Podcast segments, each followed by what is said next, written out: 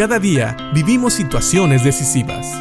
La Biblia nos da seguridad, nos anima y nos instruye. Impacto Diario con el doctor Julio Varela.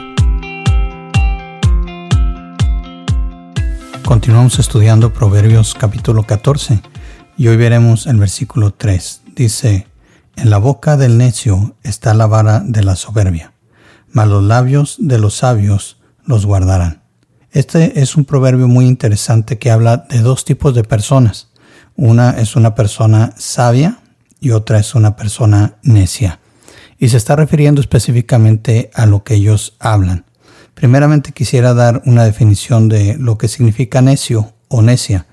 Y es una persona ignorante que no sabe lo que podía o debía saber según el diccionario de la Real Academia de la Lengua Española. Y también dice que es una persona terca, terco y porfiado en lo que hace o dice. Quiere decir que es una persona que tal vez sigue haciendo las cosas de la misma manera esperando resultados diferentes. Esa es una persona necia. También se considera una persona ignorante. Y nos dice aquí que en la boca del necio está la vara de la soberbia. ¿Qué quiere decir esto? Que muchas veces lo que el necio dice se vuelve contra él.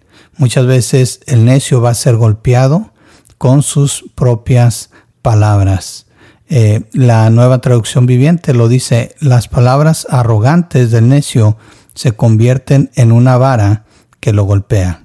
Creo que esta traducción está un poco más entendible y nos ayuda a ver que muchas veces cuando una persona que es necia, esa parte arrogante, quiere decir que piensa de sí mismo más de lo que debe de pensar, se convierten estas palabras en algo que vienen en contra de él y lo golpean. Quiere decir, se vuelven contra él.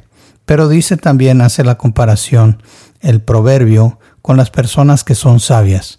Dice, pero las palabras de los sabios o los labios de los sabios los guardarán. Otra vez esto se refiere a lo que dicen. Una persona sabia cuando habla va a poner un muro de protección sobre él o sobre ella. No, no nos debe de sorprender. Muchas veces nosotros leemos en las escrituras que las personas que temen a Dios buscan siempre hablar cosas que a Dios le agraden. Tenemos un ejemplo en el Salmo 19, 14, donde dice el salmista, sean gratos los dichos de mi boca y la meditación de mi corazón delante de ti, oh Jehová, roca mía y redentor mío.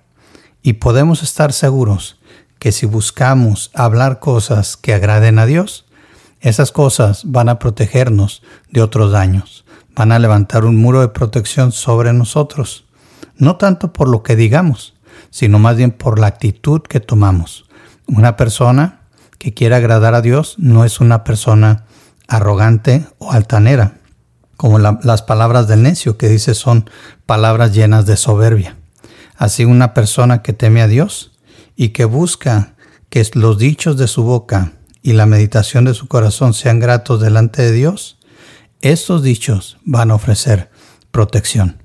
Así que piensa hoy, las palabras que digas hoy pueden volverse contra ti si hablas en necedad, si hablas con soberbia, o pueden protegerte si hablas tratando de agradar a Dios con todo lo que digas y aún con todo lo que pienses.